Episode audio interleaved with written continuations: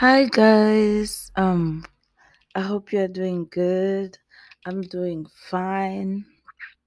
I had a major major life event that happened to me. I will talk about it in the next episode.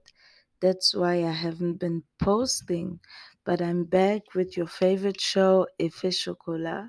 This is your big sister for some, this is your little sister for some, Djisan. And today again, I will talk to you guys. I'm so glad because our podcast is doing good.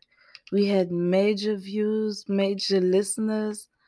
So just keep it up, listen to it, share it. And we do have some merchandise on chimacapital.com. You can buy merchandise from our podcast. So today I would love to share with you guys about expectations. What is expectations? I know in life we have high expectations, right? And that's how it's supposed to be. Don't ever think low about yourself. Don't ever think low about a project that you have. Always have high expectations, but expectations are tricky. So I will elaborate a little bit about it. So the first thing I would love I would I would like to say is um in a relationship or in a friendship when you do something for somebody do not expect something in return. I know when we're in a friendship or even in a marriage or in a work business relationship we do stuff usually for the person to do it back to us or i did this for you and you have to do this for me but this is wrong. And often we get disappointed because in case we need something or we we are in need of something people do not show up. And you will think to yourself oh i helped this person when he was moving i helped this person with the homeworks i borrowed this person money and now that i need help back nobody is there to show up so do not expect anything back. You know, the reward will come from a higher place. The particular person you helped, your your schoolmate, your roommate, your boss, there's something bigger coming from you. Just continue to do good. You know, don't expect this particular person to give it back to you because you will get hurt. A lot of people um, are very nice. A lot of people are always ready to help. And especially for those people, shout out to myself, especially to those people who are always ready to help, always ready to sacrifice. Sometimes it hurts, but if you put yourself in your mind that, let me just do it because I have to, let me just do it because that's how I am. Let me just do it because that's my character. You will not you will feel better. You won't be as hurt, you know, as if you were expecting something back. And God sees what you do. It, it doesn't go unnoticed. If you help somebody move, if you borrow somebody money, it doesn't go unnoticed. It will come back to you. It will come back to you in a bigger way in form of a bigger blessing believe me. Believe me. And uh, the second point is expectations with human beings okay? So this is something this is something i have since i'm a teenager yeah let's say this is one of my life principles since i'm a teenager everybody can disappoint you everybody. So, what do I mean by everybody can disappoint you? We are all human beings. Your mom is a human being. Your boyfriend is a human being. Your brother is a human being. Your pastor is a human being. Your grandmother is a human being. We have flaws. We sin.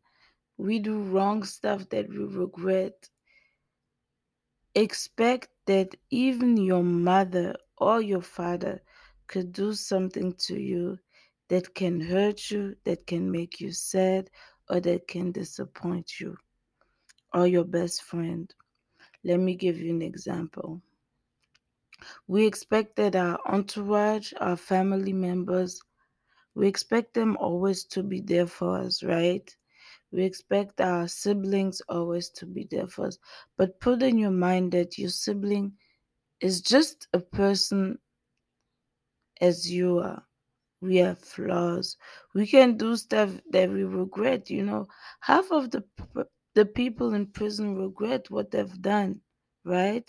Nobody is proud of um, committing a crime. We always regret what we have done. So let me come back.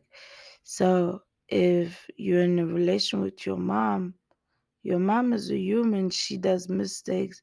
She could say something to you, or she could do something to you that can hurt you. But do not put in your mind, oh, I will never talk to my mom again. I will never talk to my brother again. If you put in your mind, she's just a person, it could happen. Your relationship will be way better.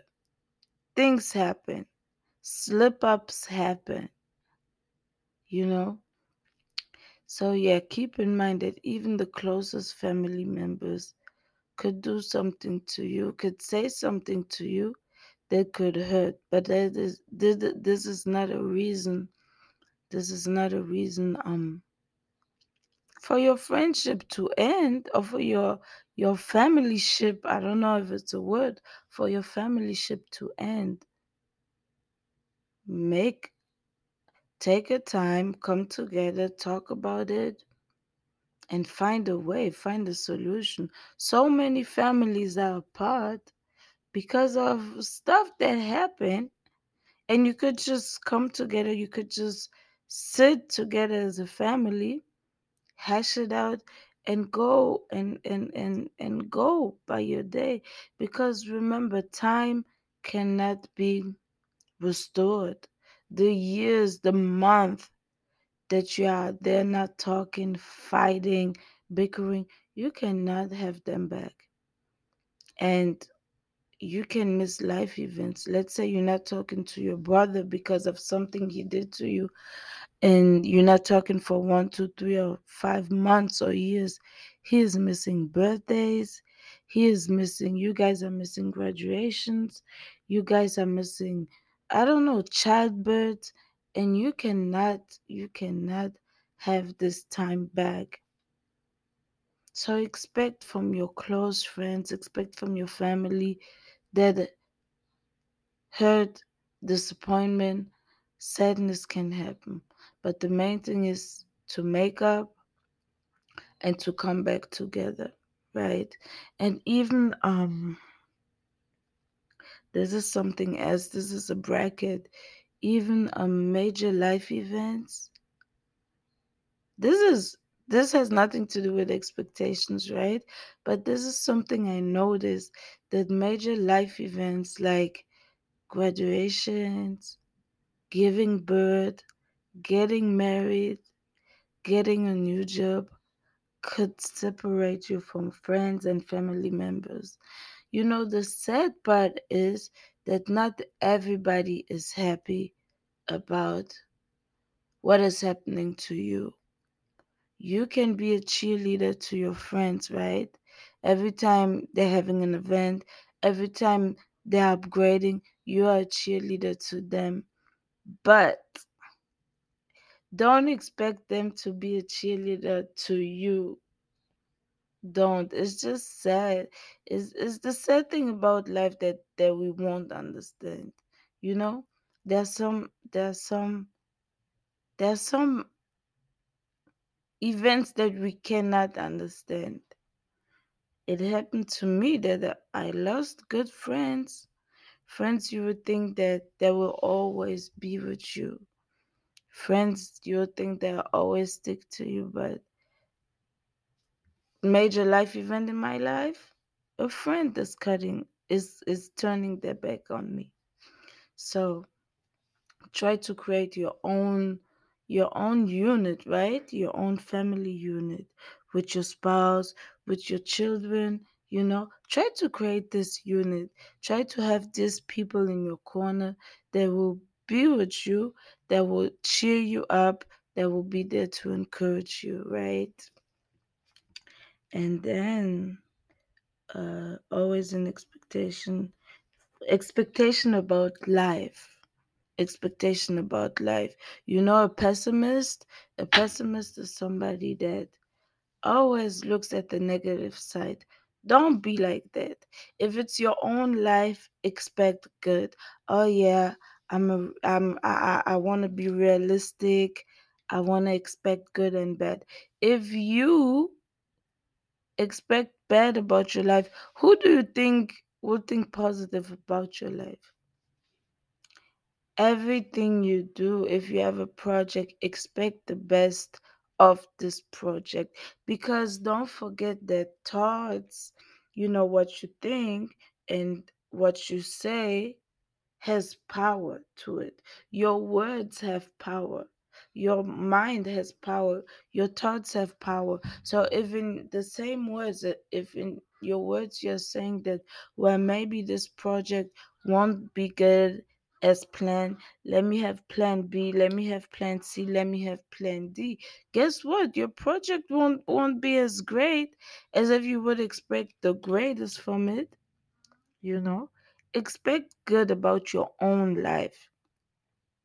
Because think about it if if not you who else is gonna wish you you know to be great if it's not yourself?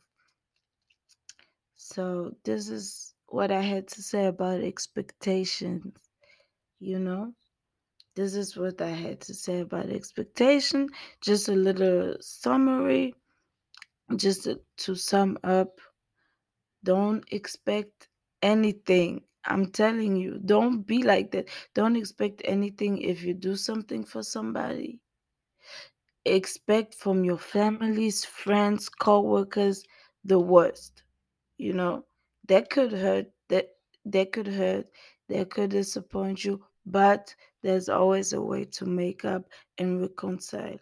And lastly, always expect the best about your own life, your projects, your studies, your marriage. You know, always expect the best. So, this is it. This is Djisan with Effet Chocolat. Next week, um, I will be back posting again and don't forget to listen, share. You guys have been great uh, in sharing those Effet Chocolat podcasts. Thank you so much. And don't forget to buy the merch. The merchandise looks so cute. Um, it's very f- inspirational. It's unique. Um, t-shirts and sweatshirts. The perfect Christmas gift. The p- perfect end of the year gift. Or just you know, if you want to chill with something cute, just get the merchandise and you can find it on uh chimacapital.com. Thank you so much for listening. Bye bye.